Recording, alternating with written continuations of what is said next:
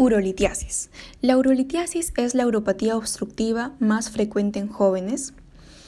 Eh, en el caso de los niños, la, causa de uropatía obstructiva son las válvulas uretrales posteriores.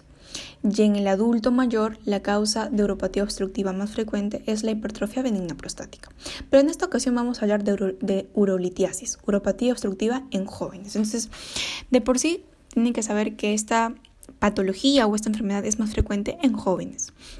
Y vamos a hablar de cuatro tipos de, cálculos, ¿no? Cuando hablamos de urolitiasis es cálculos a nivel del sistema, ya sea a nivel renal, a nivel del uréter, ¿no? O incluso que baja y puede llegar hasta la vejiga. Entonces, el más la, la más frecuente es por oxalato de calcio. Es la más frecuente. Oxalato de calcio. Su etiología es idiopática, pero también está asociado a la, a la hipercalcemia idiopática. Este, suele ser más frecuente en varones y sus cálculos son radiopacos. ¿Qué quiere decir que, son radiopacos? Que al momento de tomar, no sé, una, este, radiografía, por ejemplo, ¿no? Se van a observar este, como una consistencia radiopaca, blanca, ¿no? Cosa que es totalmente opuesto a la radiolúcida porque la radiolúcida es oscura como el aire, ¿no? Así, oscura. Este, bien, su tratamiento es tiacidas, porque la idea de esto es eliminar, o bueno, evitar que el calcio se elimine. A ver, me ordeno.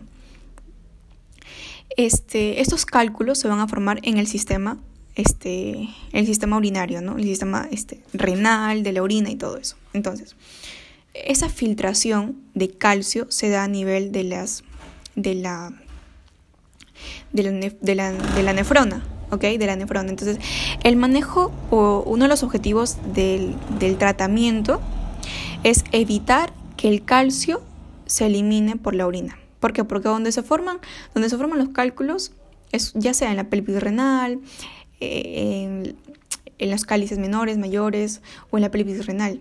Entonces, lo que yo tengo que evitar es evitar, lo que tengo que evitar es que el calcio se, elimine por vía urinaria. Entonces, ¿qué le doy? Tiacidas. Las tiacidas inhiben la excreción de calcio. Entonces, lo que yo tengo que evitar es la hipercalciuria, ¿ok? Para evitar que se formen los oxalatos de calcio. Recuerden que estos son radiopacos y son los más frecuentes. Luego están los, los este, cálculos de estruvita o también llamados cálculos de fosfato amoníaco de magnésico. También se le llama cálculos coraliformes o cálculos gigantes. ¿Por qué? Porque estos cálculos suelen ser muy grandes, suelen tomar la forma de los cálices mayores, menores, ¿no? de la pelvis renal, por eso es que se llaman coraliformes, porque tienen esa forma. Suelen presentarse más frecuente en mujeres, también son radiopacos como oxalato de calcio y están asociados a ITU. Eso es importante. AITU. ¿Pero por qué bacteria? Por Proteus mirabilis. ITU, con Proteus mirabilis, riesgo para que, haya, que haga cálculos de struvita. Es por eso que también se les llama los cálculos infecciosos. ¿Ok? Porque está asociado íntimamente con cuadros de ITU. El tercer, el tercer cálculo es por ácido úrico. Estos, a diferencia de los anteriores, son cálculos radiolúcidos, suelen, suelen presentarse más frecuentemente en varones y están asociados también a los pacientes que tienen gota y que tienen este, algún tumor, por lo que este, porque una complicación es la lisis tumoral, ¿no? Y esto libera ácido úrico, lo que va a llevar a su excreción en mayor medida a nivel renal y la formación de cálculos de ácido úrico. Estos son radiolúcidos. Y finalmente los menos frecuentes, pero son los más duros de romper, son los cálculos de cistina. Estos suelen presentarse en pediátricos y son también radiolúcidos como el ácido úrico. Y como ya lo mencioné, son los más duros. Ahora, hay este, fármacos que también conllevan a la formación de cálculos como son el ciprofloxacino, las sulfas y el indinavir, que es un anti un tratamiento para VIH, indinavir. Clínica. Bueno, lo describen como el, el dolor más grande que puede pasar una persona, el cólico renal.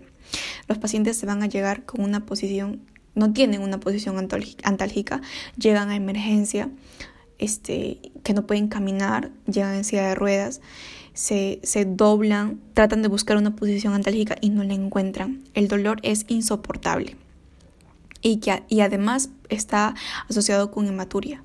Debido a que el dolor es tan, tan, tan, tan fuerte, puede haber síntomas simpáticos también como náuseas, vómitos y diaforesis. ¿no? Náuseas, vómitos y diaforesis. Imagino que el dolor puede ser tan insoportable que incluso los pacientes se tornan un tanto violentos exigiendo que le pongas algo para el dolor. Sí, este, me ha tocado ver muchos pacientes así.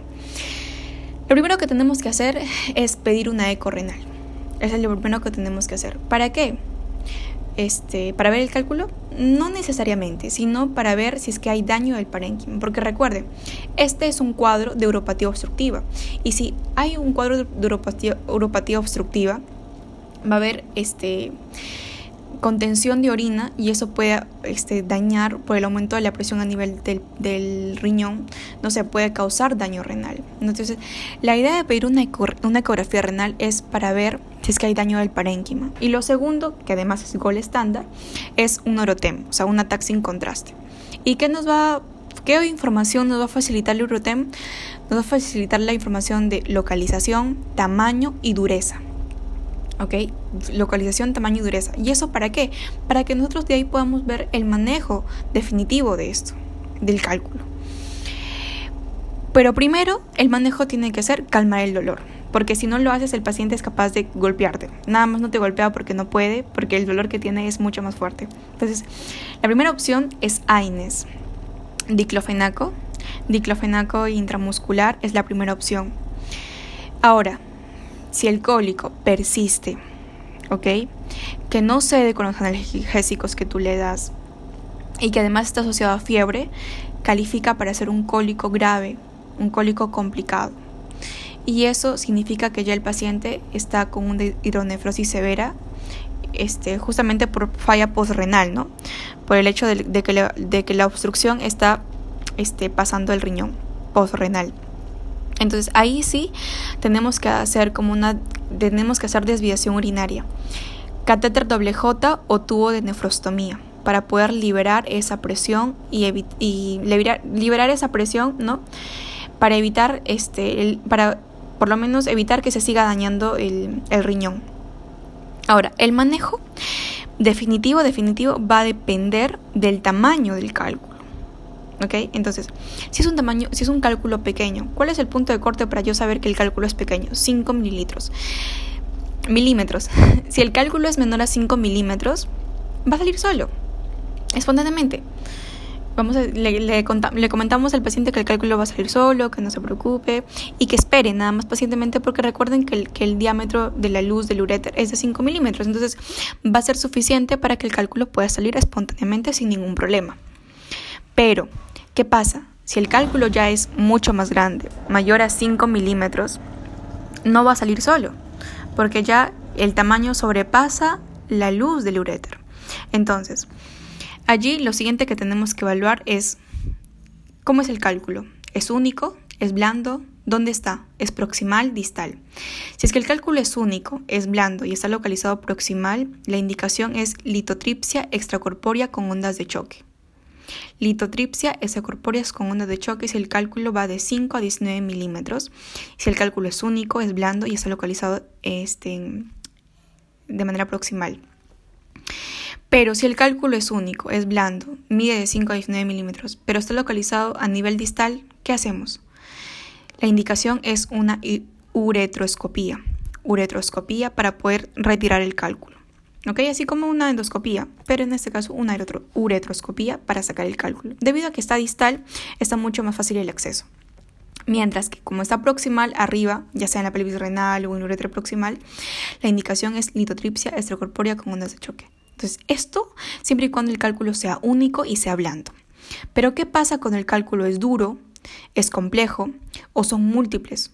Imagínense si se tratara de un, cálculo de un cálculo de cistina, que es uno de los más duros. El tratamiento es nefroscopía o nefrolitotomía percutánea. Nefroscopía o nefrolitotomía percutánea.